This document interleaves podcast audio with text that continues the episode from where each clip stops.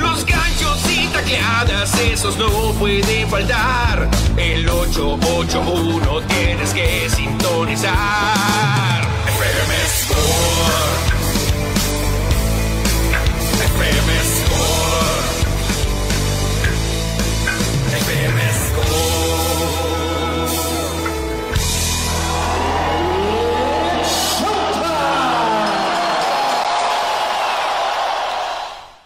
Voilà, voilà muy buenas tardes, la radio escuchas de la voz del Pitic, la voz del deporte. Bienvenidos a FM Score en este miércoles 20 de diciembre. Gracias a los que nos escuchan a través de la frecuencia modulada y también los que nos escuchan a través de internet en Facebook y en YouTube. Mi nombre es Cristian Bernet y quiero darle la bienvenida también a mi amigo y colega Manuel Izárraga. ¿Qué tal, Manuel? ¿Qué tal, Cristiano? Aquí andamos listos al pie del cañón. Ayer tuvimos la posadita de la voz y por eso, pues ayer no tuvimos programa, pero hoy lo tendremos recargado, Cristian. Lo que no hablamos ayer, hoy lo vamos a dobletear. Así que prepárense porque hablaremos de un día muy especial. Hoy a las 7:30 el duelo Naranjeros contra Mayos, donde tendremos el homenaje a Fernando Valenzuela, el toro de Choaquila, que todavía sigue, Cristian.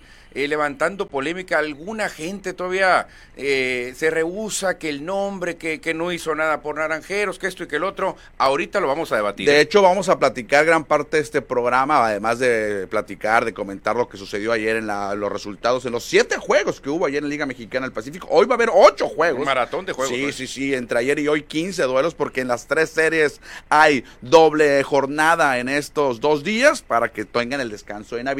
Pero sí vamos a tocar ese tema, Manuel, porque existe la polémica de que si merece o no merece llevar el nombre de fulano de tal o de tal, en este caso de Fernando Valenzuela. Ahorita expondremos, en tu caso, mi caso, a lo mejor coincidimos, pero también lo más importante son ustedes, los que nos escuchen y nos ven, qué opinan sobre este nuevo nombre que te llevará oficialmente desde hoy para mí el estadio. Sí, pues que claro, era fal- hacía falta el homenaje, ¿no? Que viniera la persona, exactamente. Tenemos un WhatsApp en cabina para que usted también se una a la conversación, 6624-740042. En dado caso que usted diga, no me gusta el nombre de Fernando Valenzuela, díganos qué nombre le gustaría, que se llamara cómo, que se llamara Borrego Sandoval, que se llamara cómo, cómo, que se llamara, no sé, Beto Coyote. Díganos la opción que usted eh, piensa y aquí la debatimos. O que se llame Score M- Estadio Score MX. que se llama est- Estadio La Voz. No, Estadio también. La Voz, Estadio La Voz 88. Sonorense. No sé, cualquier idea, pero nos dice su opción. Yo ya tengo la mía.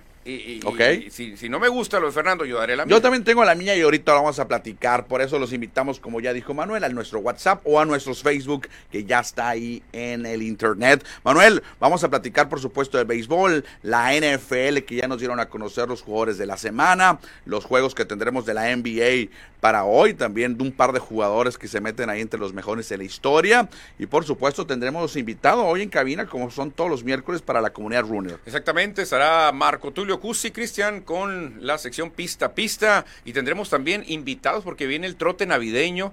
Don Erasmo Fierro y Gema Fierro estarán por acá en cabina para esta carrera que a mí me encanta, Cristian. El trote navideño, corriendo con Santa. Y todo el mundo se pone el gorrito de Santa, ¿eh? Perfecto, ahorita platicaremos con la comunidad runner de Hermosillo, pero antes de arrancar, de estos minutos que nos quedan en este primer bloque, se lo vamos a dedicar al deporte mexicano, al deporte olímpico, a nuestros atletas que han representado a nuestro país a nivel internacional, Juegos Panamericanos, Juegos para Panamericanos y también Centroamericanos, y que en el futuro o en el próximo año estarán en los Juegos Olímpicos de París 2024. Ayer, Palacio Nacional fue sede del Premio Nacional del Deporte 2023, encabezado por el presidente Andrés Manuel López Obrador, también por la directora del deporte Ana Gabriela Guevara Manuel.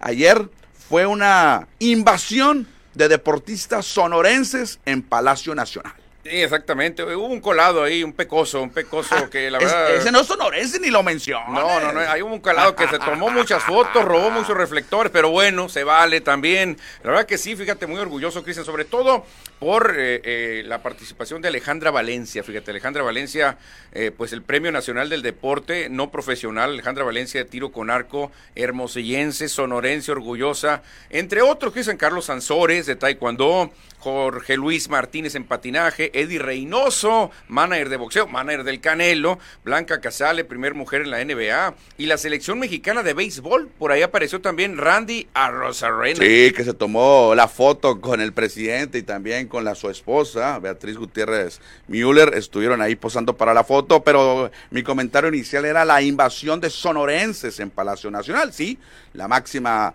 ganadora que fue Alejandra Valencia como no profesional de tiro con arco, pero también por ahí estuvo el otro hermosillense, eh, Jorge Luis Martínez, que ya lo mencionaste, por su trayectoria de 23 años dentro del patinaje de velocidad, una institución del deporte a nivel nacional, eh, Jorge Luis, que lamentablemente tuvo que irse a Sonora, tuvo que irse a Jalisco para poder tener más desarrollo, pero estos 23 años gran parte los hizo acá en Sonora. También por ahí en algunas fotografías vimos a Yacer Guzmán, Manuel. Uy, Yacer, es cierto. Yacer Guzmán, también estuvo el medallista Edgar Fuentes, que eh, eh, subió al presidio en, representación de todos sus compañeros paralímpicos que ganaron medalla. Edgar Fuentes, también por ahí en la foto salió André Ibarra, ah, nuestra amiga. André Ibarra que estuvo aquí la semana pasada. Exacto, la ganadora del premio nacional, del premio municipal y premio estatal del deporte.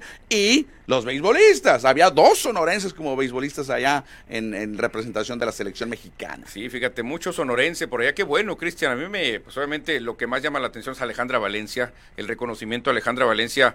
La verdad que muy merecido, Cristian, levantando la mano por Sonora y toda la invasión, como tú dices. Jorge Luis Martínez se dice fácil. A lo mejor ya no entrena acá, pero él nació aquí. Sí, él nació aquí en Hermosillo. Y él se hizo patinador allá, precisamente en la unidad deportiva Ana Gabriela Guevara, en el sur de allá enfrente del eh, parque ecológico. Y no mencionamos los beisbolistas, Manuel, pensé que los, me los ibas a mencionar. Luis el Wishurías de Magdalena, y Giovanni Gallegos de Cajemes. Giovanni Gallegos, exactamente, dos sonorenses, Cristian, para meterle más todavía al festejo. Invasión. los juegos, eh, el, premio deportista, el, premio del deportista, el mejor deportista mexicano. Me estaba trabando aquí. Premio Nacional del Deporte. Premio Nacional del Deporte 2023, exactamente en Palacio, Palacio Nacional. Increíble, repito, la invasión. Ayer me, me, chuté toda la ceremonia. No tuvimos programa, no lo pudimos comentar. Muy emocionados todos los deportistas, contentos, recibiendo esos apoyos que se ha criticado mucho a Ana Guevara, pero ayer yo no vi que nadie estuviera inconforme por todos los apoyos que van a recibir los deportistas. Claro, claro, a veces se critica, a veces no, y pues qué bueno, cuando nadie critica, Cristian, es que se está haciendo bien la cosa, ¿no? Perfecto, quisimos dedicar este primer bloque a nuestros deportistas nacionales, deportistas sonorenses, que ayer fueron premiados allá en Palacio Nacional. Ya saben, entonces comuníquense con nosotros al 6624 740042.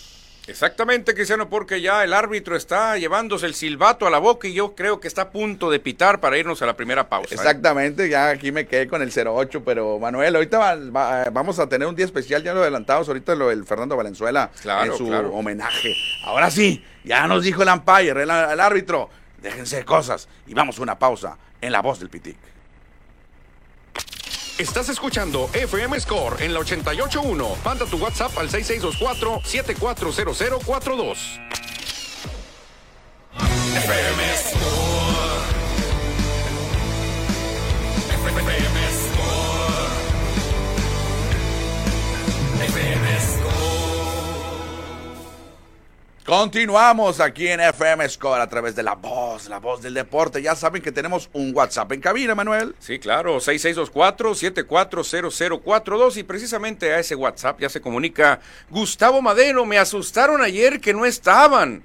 Eh, dice, buenas tardes, ¿no? Ya, ya, explicamos, tuvimos la posada aquí de La Voz y no estuvimos en el programa solamente ayer. No ¿eh? podíamos sacrificar, no podíamos sacrificar a que el, operador, nuestro amigo Mario, estuviera con nosotros y estuviera a la posada. Entonces nos fuimos a la posada todos juntos. Claro que sí, Daniel Marín Córdoba dice que Minirón está listo para las mejores noticias y que los naranjeros obtuvieron una gran doble victoria ayer y que hoy van por la barrida, noticia. Dice Iván Alonso, hoy vamos por el, por el juego del honor, uno de perdida hay que ganar, eres aficionado a los mayos. Sí, los mayos que no han ganado serie en la segunda vuelta. ¿eh? Edward Salazar, buenas tardes, listo para la mejor información. Gran victoria de los naranjeros de Hermosillo contra Mayo, sí, muy emotiva sobre todo. ¿eh? Oye, ya aquí un mensaje sobre el nombre del estadio. ¿Quieres leerlo tú o lo leo yo? A ver, léelo. Dice eh, Pollo Gasos, él es de Obregón. Si no quieren el nombre de Fernando Valenzuela, acá se lo ponemos al estadio Yaquis.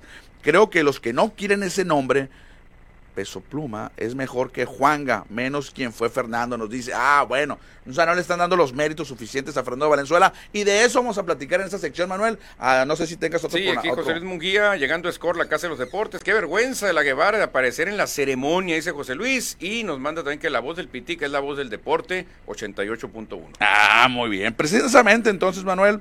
Y también por acá dice Tonatiu Casimiro. ¿Y la, posa y la posada con los Score fans para cuándo? Ay, se ha complicado, se ha complicado ahí por la economía que hemos atravesado, pero ya vamos, ya vamos a juntar ahí alguna, alguna, no sé, alguna recolección de, de patrocinios. Si algo, no es posada, lo hacemos, pero va a una reunión, eso sí. algo, así- algo vamos a hacer, algo hay que hacer. Bueno, ahora sí, Manuel, arrancamos con lo que se vivirá hoy por la tarde a partir de las 7.30, que es la cuando se canta el play ball, cuando Fernando Valenzuela, se espera que esté en el estadio, obviamente. Claro, Cuando claro. se lleve a cabo esta ceremonia, donde oficialmente se pondrá el nombre del toro de Echoboquira. Entonces tendrían que tapar el nombre para hacer un, un protocolo, ¿no? Es que- Ponerle alguna, alguna cortina y luego ya que Fernando 5, 4, 3, 2, 1, ¡ay, que le jale, ¿no? Es que sinceramente creo que a partir de ese momento se debió haber hecho todo, ¿no? Yo creo que nunca le debimos haber llamado Fernando Valenzuela. Yo, yo, yo, yo me oponía, no sé si recuerdas. Mucho tiempo le dije Sonora, Sonora, Sonora. A partir de hoy ya debería ser Fernando. Pero ¿qué pudo haber pasado, Cristian? Porque ¿qué te afecta o qué no te afecta? Por ejemplo, se pudo haber seguido llamando Estadio, Estadio Sonora claro, y no pasaba nada. A lo mejor hubo un cruce. A lo mejor Fernando dijo, ¿saben qué? Voy tal día. Ya voy, en septiembre voy. En septiembre voy a los... Es más, en octubre, en tal día. Y de repente dijo Fernando, ¿sabes qué? No, no, poder, no puedo ir, tengo compromisos, lo siento. Entonces ya habían hecho todo, ya estaba listo el nombre Fernando y pues ni modo, tuvieron que sacarlo antes. Ahora la polémica es, muchos quieren, muchos no quieren, están de acuerdo, unos sí, que el estadio Sonora, que el estadio de béisbol de Hermosillo y de Sonora se llame Fernando Valenzuela. Está en la capital del estado, en Hermosillo. Se llama Fernando Valenzuela. Exactamente, Cristian. Y la polémica, pues muchos dicen que, que, que no, que él, que hizo para Naranjeros, que él es de Chihuahua, que esto y que el otro. La verdad, la verdad, fíjate mi opinión, rápidamente abriendo fuego. Fernando Valenzuela puede llevar el nombre de un estadio en Chilpancingo, en Puebla, en Mérida o en la ciudad que quiera y va a tener respaldo. Te lo aseguro, Cristian. ¿eh? Exacto. Te puedes ir a cualquier ciudad, a Piedras Negras, a no sé, a donde quieras. Este estadio se va a llamar Fernando Valenzuela. Perfecto, qué orgullo. Qué orgullo van a decir todos. El mejor lanzador que ha dado México. Has dado, historia. has dado en la clave, en el punto, Manuel. Desde Tijuana hasta La Paz, hasta Yucatán, hasta Chiapas, hasta en cualquier punto cardinal de nuestro país, cualquier inmueble, cualquier unidad deportiva, cualquier estadio que lleve el nombre de Fernando Valenzuela es válido. No importa, no importa si nació, no nació, si jugó o no jugó con tal equipo. Exactamente, está en el cholludo mismísimo. si hay un estadio y le ponen Fernando Valenzuela, será con orgullo recibido, Cristian. otra ¿Pero por cosa. qué, Manuel? Pero ahí te va. ¿Qué prefieres tú? Hay un bulevar muy grande y muy famoso, López Portillo. ¿Qué te recuerda López Portillo? ¿Cuántas glorias te dio? ¿Qué, qué, qué te viene a la mente? Y si yo te digo Fernando Valenzuela, ¿qué recuerdos tienes? Por supuesto. Entonces, ¿te hubiera gustado más que el Estadio Sonora se llamara López Portillo? No, no, jamás. Entonces, realmente creo que es, es algo eh, como un homenaje a nuestras glorias. Pero ¿por qué se oponen? Bueno, mejor dicho, ¿por qué creemos que Fernando Valenzuela tiene el derecho de que se llame así el, el estadio? Porque es el mejor pitcher en la historia del béisbol mexicano que jugó en grandes ligas. Exactamente. Héctor Espino es el mejor bateador que ha dado México. No en grandes ligas, sino en toda la liga mexicana. Ya tiene su estadio, Héctor Claro. Espino, muy merecido desde 1972, ahí en el, en el Choyal.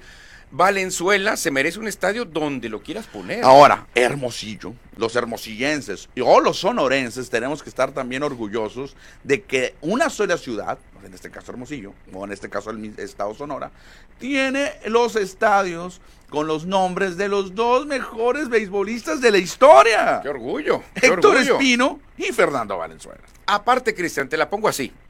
Te la pongo así.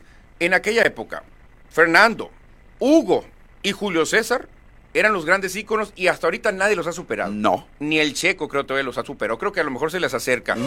Entonces, mira, ahí pasó el Checo. Ah, saludos, Checo. Saludos. Si tú le pones a un gimnasio de boxeo en Tamaulipas, Julio César Chávez, No ¿crees problema. que hay problema? Ah, no, nació en Obregón, creció en Sinaloa, No, tiene no, que ser allá. no hay ningún problema. Si en Puebla o no sé, en, en Mérida le pones a un estadio, a una cancha de fútbol, Hugo Sánchez, no hay ningún problema, Ninguno. ningún problema. Si a un estadio de béisbol le pones Fernando Valenzuela, qué orgullo, señores, no ha habido otro beisbolista como él. Jugó 17 temporadas en grandes ligas. Conquistó 173 triunfos. Máximo, único mexicano con tal cifra. Sí, el 81 que fue el año glorioso, ganó el Sayón, novato del año, Serie Mundial, vas de plata, ganó todo lo que podía haber ganado. Seis juegos de estrellas. Todavía no hay nadie que lo supere. Juego sin hit ni carrera, Cristian, también increíble, lo hizo contra los Cardenales de San Luis. Y bueno, no le vamos a poner un Oxo a Fernando. Pero ya, ya la regué, ya metí un gol. No, No, le vamos a poner un lugar de esos de las pero es el mejor pitcher de la historia.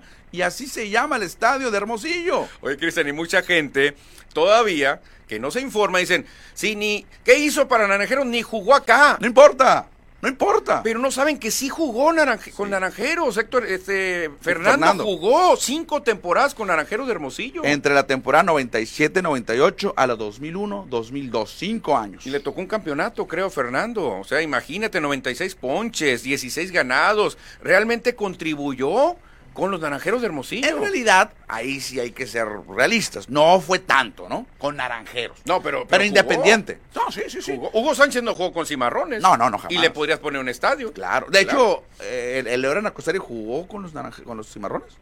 No, no, no. No, bueno, nada. Jesús Es- García. Es, otra cosa, claro. Jesús García no, no, el héroe no jugó, pero a eso voy. Que yo no entiendo por qué mucha gente dice, no, como Fernando Valenzuela. Se lo merece, la verdad, se lo merece, pero sin ningún problema. 46 juegos, lanzó todos como abridor, 16 ganados, 11 perdidos, ya lo dijiste, 96 ponches en 221 entradas fue la actividad que tuvo Fernando Valenzuela, que fíjate, a la sorda, digámoslo acá, lo, lo sonorense, muy común, 15 temporadas jugó en el invierno. Me gusta que digas ese término. A la porque sorda. muy relacionado a la Ah. sorda. Si le dices a Fernando, Fernando, aquí a la sorda, a, a Tom, Tom, te voy a decir, Tom, Tom. 15 temporadas en el invierno, Manuel, debutó en la 78-79, un solo juego con los Mayos. No, no, la verdad que Fernando, un fuera de serie, me tocó verlo lanzar, Cristian, una, en una semifinal contra Tomateros, que le saca, todo se definió con un podridito atrás del shortstop y el jardín izquierdo. Yo estaba ahí sentado, en lateral izquierdo.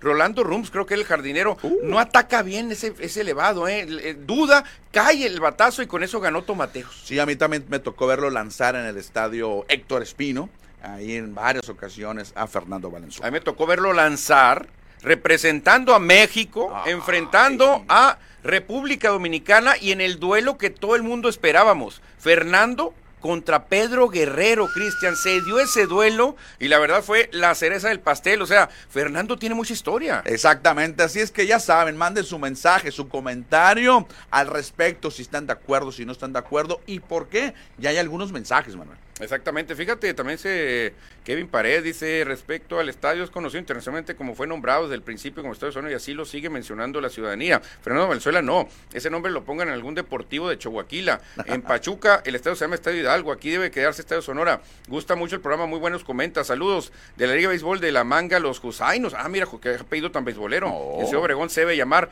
Estadio Cajeme o Estadio Yaquis. Fernando Valenzuela no, es déspota este señor con gente de Sonora que lo saluda en San Pedro, California. Ándale, fuertes declaraciones. Tiene su ¿eh? carácter, Fernando Valenzuela, ¿eh? Sí tiene su carácter, hay que aceptarlo. Valenzuela es para el sur de Sonora, para Chihuahua. Buena tarde. Fíjate, eh, contestando aquí a Kevin Paredes, yo he hablado con gente de Navojoa Sí. y muchos no están de acuerdo con el, con el ciclón Echeverría. Hace muchos años ya. Y aparte dicen que no significó tanto para Mayos. Ok. Dicen que si se cambiara el nombre del, del Manuel Ciclón Echeverría, nadie chisparía nada. O sea, no habría ningún problema. Dice Germán Montes también, gente de béisbol acá de Hermosillo y de Sonora, nos dice Germán, una leyenda mexicana a nivel grandes ligas. Se merece eso y más. Gran reconocimiento y en vida, dice Germán Montes. Ah, claro, porque Fernando, acuérdate que de repente se nos enflacó mucho, ¿eh? Sí. Era el regordetito, el rato se puso muy flaco, algo le estaba pasando en su rostro, Fernando, afortunadamente pasó. Adrián Fabret, Corral, que ayer lo saludamos, gran amigo de Score, está bien que le pongan Fernando Valenzuela, dice, porque es el mejor pitcher mexicano de grandes ligas y el estadio es del gobierno del Sí. estado de Sonora. Si el estadio lo hubieran construido los naranjeros, otro gallo cantar, exactamente, está. que es- ah, exactamente, naranjeros diría, ok, vamos a dárselo mejor a Maximino. A ver, es que el, el estadio ese somos todos los que pagamos impuestos, los que vamos cada mes a hacer nuestras declaraciones al SAT, que ese dinero luego se regresa acá al Estado. nosotros lo pagamos. Ya lo que haya costado y si hubo ahí algunas turculeñas en aquellos tiempos, ese es otro boleto. Pero nosotros, con nuestros impuestos, pagamos los sonorenses. Tiene la razón Adrián Fabret, como es el gobierno el dueño del estadio, pues ellos obviamente toman esa decisión y, con alguien conocido mundialmente como Fernando Valenzuela. Si Naranjeros tuviera el control, creo que ahí podrían irse por un Maximino León, por ejemplo. O una marca comercial. O una marca comercial, claro que no está nada malo. No, Realmente ahora muchos estadios tienen marca comercial. En todo el mundo, inclusive en la Liga Mexicana, casi todos ya tienen nombre de un patrocinador. Exactamente, son pocos los que quedan, ¿eh? Yo creo que el estadio de los Yaquis ya no tardan. ¿eh? Yo creo que el estadio de los Yaquis se debería llamar Cajeme o comercial. Ya que es como que en el caso, pues, o sea. Bueno, si te vas a la moda y si le vas a poner Estadio Fernando Valenzuela, este tiene que llamarse Vicente Huevo, Romo. Sí, el mejor. ¿Qué van a decir? No, no nació en Obregón. Es de Baja California sí, que se vayan allá a La Paz o a, no sé, a Katmandú o no Santa Rosalía. o a Mulegé, que se lo pongan allá. No, no, no.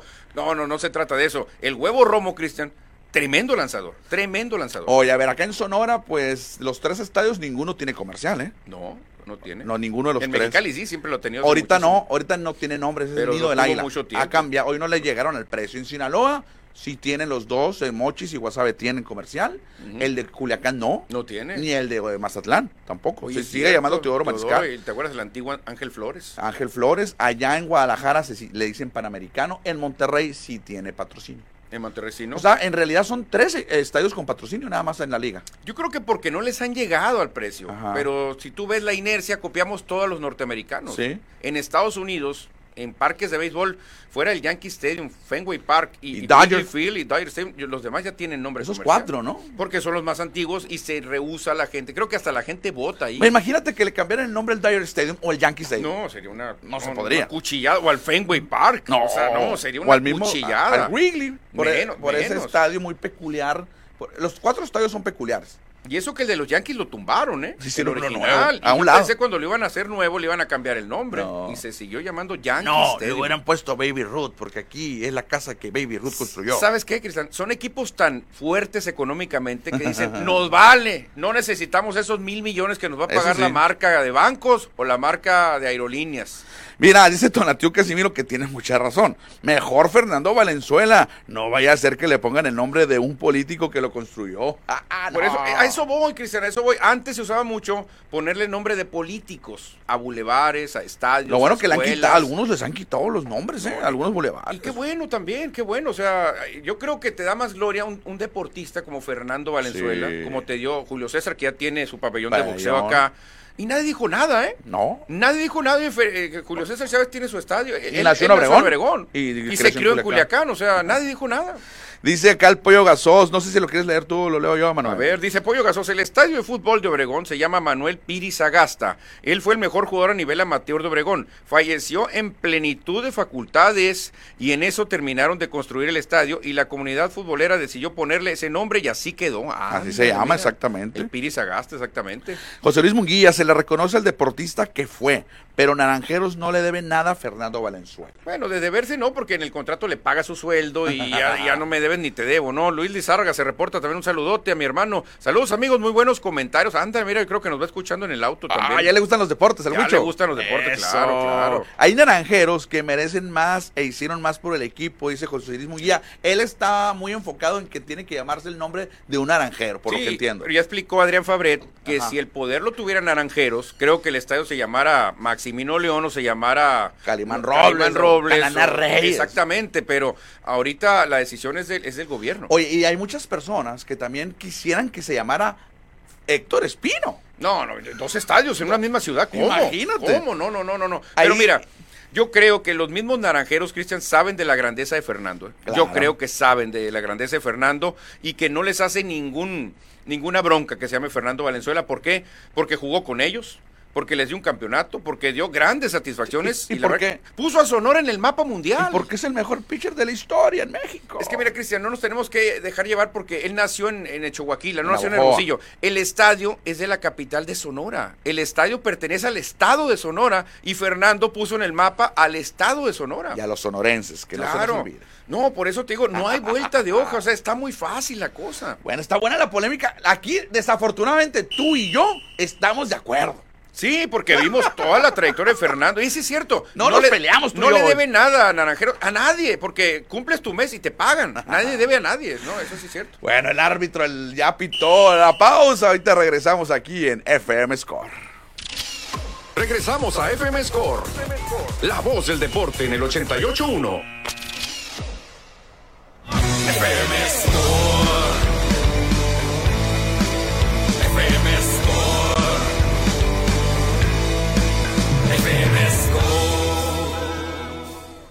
Continuamos, regresamos aquí a través de la voz, la voz del deporte FM Score 88.1. Hay mensajes, Manuel. Exactamente, se reportan al 6624-740042. Repetimos, WhatsApp en cabina, 6624-740042. Nos dice Pollo Gasos. ¿Cuánto deportista creció queriendo ser Hugo? Julio César, Fernando, Espino.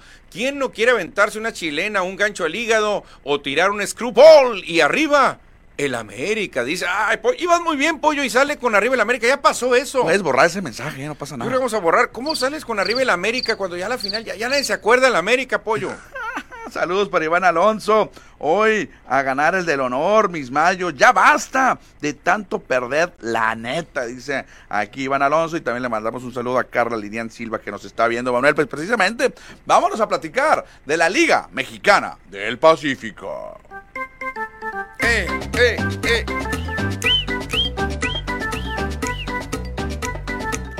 Estuvieron muy emocionantes los dos encuentros de ayer en el Estadio Sonora, hoy Estadio Fernando Valenzuela, porque los Naranjeros de Hermosillo vinieron de atrás y se llevaron la victoria y consiguieron los dos juegos de anoche. Exactamente, aseguran serie, Cristian, en un solo día, Naranjeros viniendo de atrás en el primer juego, Navajo empezó ganando en la parte alta de la tercera, pero Hermosillo, comandados por Aaron Alter, el alemán, el teutón, anotaron tres carreras en la quinta gracias a ese cuadrangular de Alter y con eso ya nunca perdieron la ventaja, es más, le incrementaron en la sexta. Elian Leiva se llevó la victoria, deja su récord en siete ganados, cero perdidos, lanzó cinco entradas para una carrera y ya tiene, repito, siete ganados, cero perdidos. ¿Será material Leiva para mejor pitcher del año? Pues tiene una efectividad no tan eh, buena, pero no espectacular de 3.07. No ha perdido. 7-0. Lo que me llama la atención, Cristian, que Leiva no baja de regalar cuatro pasaportes Muchos, por juego. muchos. Ayer cuatro bases por bolas en, en cinco entradas lanzadas. Y la única carrera que permitieron los naranjeros fue home run de Matt Lloyd.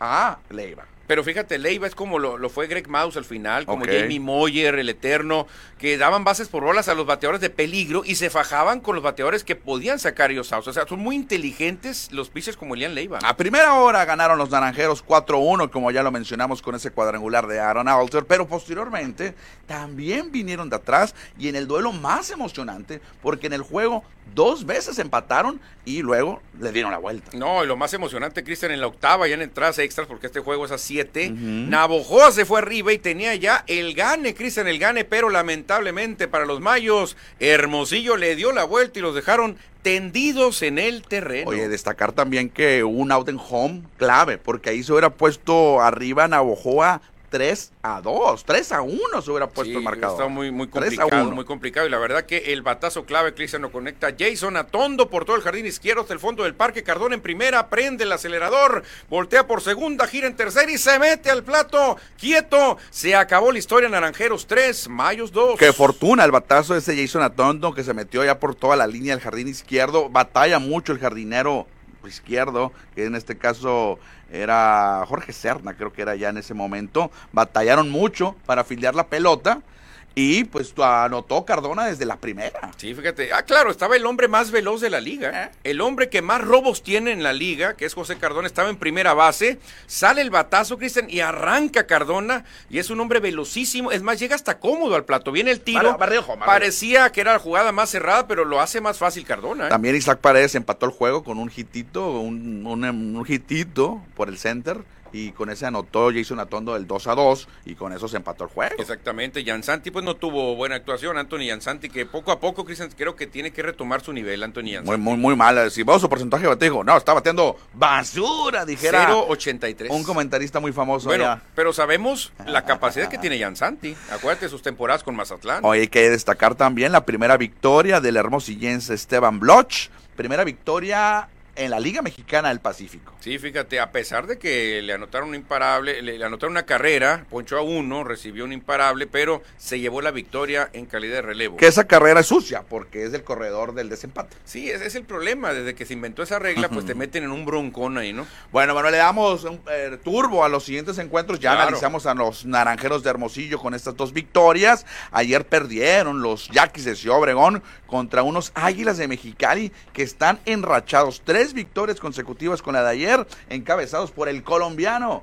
Reinaldo Rodríguez. No, y tienen que empezar los Águilas a, a sumar puntos, Cristian, porque se están quedando, ¿eh? se están quedando los Águilas de Mexicali. Si no ganan, pueden tener el riesgo de quedar eliminados. Así que ya, eh, Águilas, a pesar de ese gran picheo que tiene, ayer Marcelo lo hizo de maravilla, el carnal Marcelo lanzando buena pelota de solamente cuatro imparables. Mexicali cumpliendo, Cristian, trae un récord muy bueno, ya va a llegar a 500, tiene 28 ganados, 29 perdidos en general, pero estaría fuera de, de playoff. Lo destacable de este encuentro al final de la victoria de los emplumados es que eh, Jake Sánchez, el de Brawley, California, llegó a 100 salvamentos en su carrera en Liga Mexicana del Pacífico. Apenas se convierte en el segundo beisbolista o el segundo relevista en llegar a 100 salvados en esta liga. Sí, la verdad creo que el único es Isidro Márquez, ¿no? Exactamente, ahí está Isidro Márquez, tuvo 134 O sea que puede ser, puede ser si, Sí. si se mantiene unas que tres, cuatro temporadas. en siete temporadas.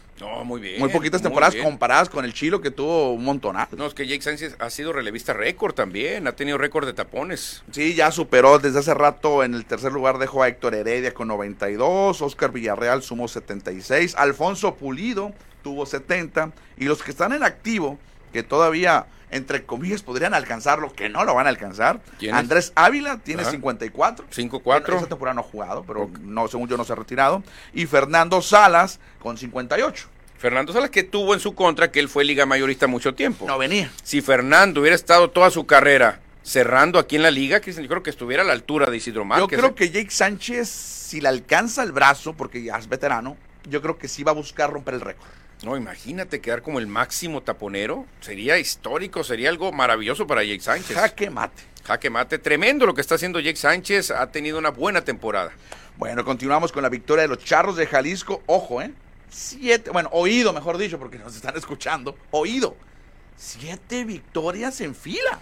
Y no respetaron ni al estadio que vio tantos éxitos a Benjamín Gil. eh. La verdad se metieron al estadio de los tomateros y les ganaron. Cristian Benjamín Gil sale ovacionado por el público. ¿Quién lo dijera? Oye, Benjamín Gil estuvo en la mañana en la Ciudad de México con, con el Premio Nacional de Deporte y luego viajó a Culiacán para este duelo. No, no se lo quería perder. no. No. se lo quería perder. Benjamín dijo, hay cuentas pendientes. Ellos me dieron las gracias y ahora les voy a demostrar que se equivocaron. El zurdo Orlando Lara lanzó seis entradas, salida de calidad, solamente permitió un hit, una carrera que fue jonrón y ponchó a cinco para guiar a los eh, charros a esta victoria séptima en fila. No, la verdad que los charros muy bien, Cristian. Michael Serrano está teniendo un temporadón, 373 de porcentaje. La verdad que tremendo. Ayer produjo una carrera Michael Serrano. Sí, y Cristian Villanueva y Sebastián Valle, los veteranos, conectaron jonrones solitarios. No, pues también ayuda bastante. Cuidado con este equipo porque como lo dices, importa mucho la veteranía, ¿eh? Sí. En playoff, Experiencia. saber jugar esos juegos, ¿eh? Bueno, también Venado se impuso 6 por 2 a algodoneros de Guasave y en Monterrey, Manuel, hubo doble, doble juego y ahí dividieron honores Cañeros y Sultanes. Exactamente, no, caso contrario a lo que pasó aquí en Hermosillo, Sultanes ganó el primero 2 por 1 a los Cañeros, este un juego de pocas carreras, solamente hubo 12 imparables, juego cerrado, al final Edgar Torres se llevó la victoria. Y en el segundo, los Cañeros ganaron 4 por 1, donde Jonás Garibay se llevó el triunfo y Juan Gámez el salvamento. La preocupación, Cristian, es para algodoneros de Guasave. Me preocupa cómo se están volviendo en un Titanic.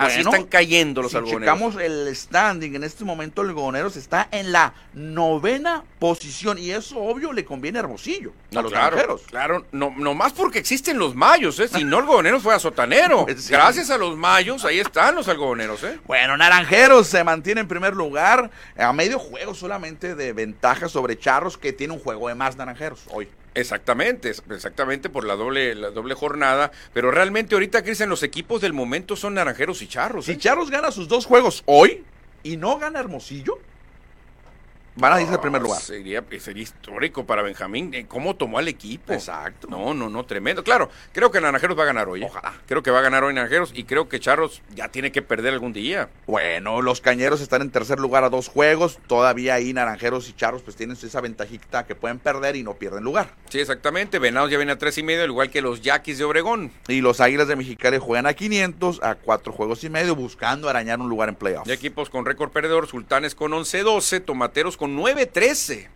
Bueno, y ya decíamos que algoneros y mayos en el fondo. Cuidado, eh, Manuel, porque Yaquis, Yaquis puede quedar fuera del playoff si se descuida y Águilas de Mexicali se vuelve, está en esta racha que trae, ¿eh? porque si nos vamos al standing de puntos, están empatados. Sí, están empatados, la verdad que qué complicado, ¿eh? Qué cierre van a tener Yaquis y Águilas, porque una victoria puede significar ganar un puntito o medio puntito que te dé el desempate. Y los criticados naranjeros de Hermosillo, en la primera vuelta, sí, lo decimos y lo repetimos, mediocre primer vuelta. Hoy es el número uno en todo, en, en standings. En puntos y en récord general. La verdad que lo están haciendo de maravilla los O naranjeros. sea, ¿eh? segunda vuelta, en general y puntos.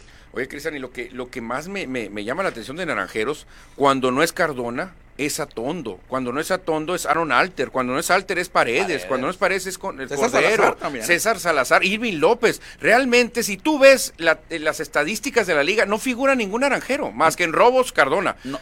Pero es un equipo balanceado. No se carga en un solo juego. No, no, no, no se carga exactamente. Entonces, eso es lo que llama la atención de Naranjeros. Del primero al noveno te puede definir el juego. Pero bueno, todavía faltan 10, 11 juegos para que termine la temporada regular. Y lo bueno es en enero, las famosas pizcas de enero, como decía nuestro amigo y colega el Windy Santos. Exactamente, y es otro torneo diferente. Exacto. Totalmente diferente. Playoff se juega muy diferente a temporada regular. Manuel, hoy vamos a tener 8 juegos. Pero Uf, ¿cómo si, uf. como si nomás hay 10 equipos, ¿cómo vamos a tener 8 Puede juegos? haber dobles carteleras, Cristiano. Charros, charros de Jalisco contra tomateros de Culiacán. Se van a enfrentar dos veces, Cristian. Primero a las 5 y luego a las 8 de la noche. No sabemos a qué hora exactamente. Bueno, es lo que están, lo tienen aproximadamente a las 8 el segundo duelo. ¿eh? Media hora, media hora después de que se termine el juego 1. Ok, como esas siete entradas, yo le calculo dos horas y media, Eso sí. más o menos. También va a haber doble juego en Obregón, Águilas de Mexicali contra Yaquis de Obregón. El primer eh, juego empieza a las 5.10 de la tarde. Cinco y el segundo, pues probablemente a las 8, ¿no? Pues sí. probablemente a las 8.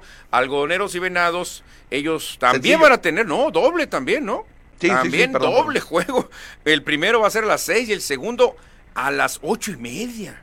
Bueno. tremendo. Allá, allá en Monterrey van a tener sencillo. Ellos sí tuvieron doble juego ayer, 6.30 de la tarde, Cañeros visitando Sultanes. Que van a definir serie, porque Sí. esa serie está empatada una victoria. Y aquí en Hermosillo. Aquí la cereza del pastel cristiano, Mayos, Naranjero 730, Luis Payán contra Wilmer Ríos y el homenaje a Fernando Valenzuela. Oye, esperemos que Wilmer Ríos dé una gran apertura hoy, ¿eh? Oye, pero qué, qué, qué mo- momento. Fernando va a estar en el juego de sus dos primeros equipos con los que participó en la liga. Yo creo que también por eso pusieron esa fecha, ¿no? Fíjate, Mayos, Naranjeros fueron sus dos primeros equipos. Exacto. Después terminó con Águilas. Exactamente. Pues ahí está la invitación para que vayan al estadio Sonora, iba a decir, pero no. No, no, fíjate, hay un comentario A de Francisco Antonio Rodríguez. Dice, yo tuve una desagradable experiencia con Fernando. Siendo yo un joven, al verlo desayunando en un hotel de García Morales, fui a saludarlo y me dejó con la mano estirada y me dijo que si no veía que estaba desayunando. Y no lo estaba, estaba leyendo el periódico. El mejor jugador sí, el más pedante y grosero también.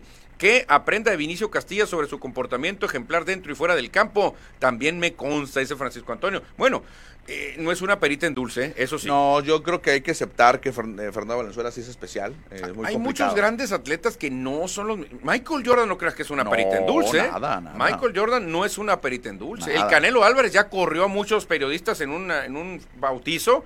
¿Y ustedes qué hacen acá? ¿Qué vinieron? ¿Quién los invitó? Ah, ah, ah, oye, hablando de, de- de- del, del Canelo, del boxeador, ayer todos los deportistas se querían tomar fotos con él y yo no lo vi sonriendo en ninguna foto. Serio. Yo creo que estaba. Enfadado. Estaba enfadado. Ay, ¿a qué eso vine? Ninguna foto sale sonriendo el Canelo Álvarez, No. porque yo creo que estaba aburrido, enfadado, que todos querían tomarse foto con él. No, claro, claro que sí, pero ahí te das cuenta. Es que no es un requisito. Para ser buen atleta no tienes que ser buena onda, buena, o sea, muy agradable, ¿no? Pero sí hay que aceptarlo y yo creo que todo el mundo coincide que Fernando Valenzuela tiene un carácter especial. Acuérdate, Julio César Chávez, cuando se metieron con su hijo acá, Ah, bueno. en, en- en- ahí en la expo, cómo se soltó tirando sabanazos. Cuando eh? perdió, empató, Empató contra con Matt Banda.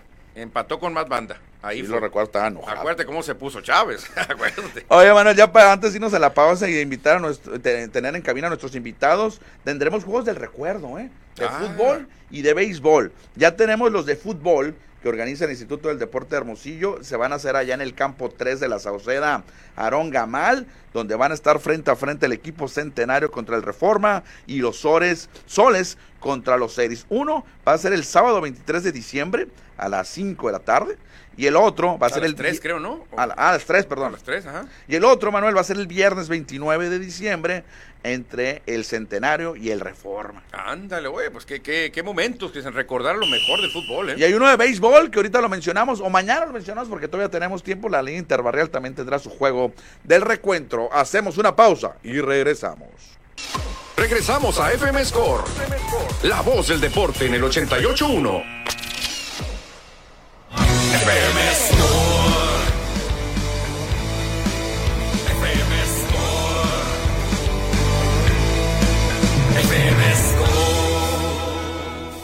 Entramos en la recta final y también hoy es miércoles de hablar de la comunidad runner y por eso, Manuel, hoy tenemos dos invitados en cabina. Exactamente, la tan gustada sección Pista Pista, Marco Tulio Cusi, bienvenido A la Marco, y qué sorpresa nos tienes hoy, cuéntanos, ¿quién viene hoy? Pues fíjate que no nomás somos, es, es uno ahora, somos dos. Ajá. Y viene Gema Fierro que nos va a platicar de un evento que ya es muy tradicional. Quema Fierro, fechas. ¿no? La de Metrópolis Rosa. Esa la de la mera. carrera de las mujeres. La Ella mi- misma la va a estar misma, aquí, la aquí está ya. Aquí no, está, hombre, aquí aquí la la tenemos. tenemos. Gema, bienvenida aquí a FM Score. ¿Qué tal? Muchas, muchas gracias por, como siempre, un gustazo estar en Score con ustedes, como siempre. No, perfecto. ¿Y qué nos viene a platicar ahora, Marco? Gema, cuéntenos. Pues mira, eh, como te decía, este es un evento ya muy tradicional y es el trote con Santa.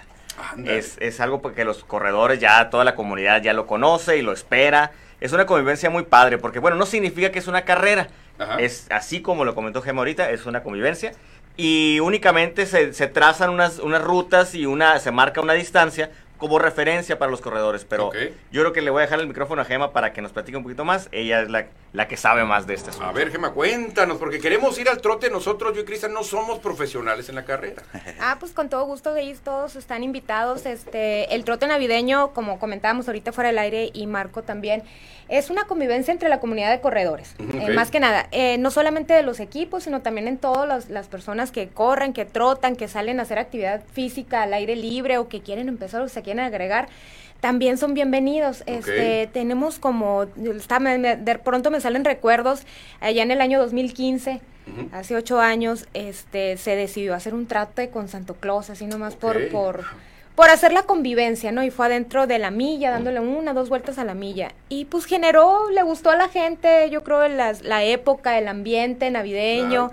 eh, llevar el gorrito de Santo Claus, el correr con Santo Claus, y, y así ahí se ha ido sumando más gente hasta que ya empezamos también pues a invitar, a hacerlo más que nada, esa parte de la convivencia y de la, generar un poquito ahí de armonía, integración, unidad entre los equipos porque y, y entre todos los corredores porque ahora sí no se lleva número no Ajá. hay cronometraje no es competencia es No hay un ganador. no hay un ganador no falta el que llega primero que Ah, no. todos Claro, porque claro. acelera más rápido pero pero esa es la idea principal no el, el convivir ¿De dónde a dónde es el, el- trote navideño, el trote con Santa? tenemos algunos años que sale, sale- se sale del BLD, del Big Dreams Colosio, de ahí Sí. salimos y vamos a tomar ruta hacia el Boulevard, Hacia el Boulevard por la Colosio y luego Boulevard Rodríguez. Ah, por Rodríguez, se vienen para acá, Ajá, al, al- sí, al nos, oriente. nos vamos a ir a pasear ahí como, como duendecitos navideños. Órale, Eh, porque ¿Y uno de los requisitos precisamente es de preferencia, sugerimos que vayan vestidos de rojo, De rojo, y con el gorrito de Santo Claus. Ah, ese todo lo tenemos muy en la casa. Se ve muy claro. bonito. El año pasado fueron bastantes. Este, el grupo estuvo muy grande de, de personas que asistieron y se ve muy bonito y no falta quien lleve cascabeles o algunas orejitas Ah. de renos.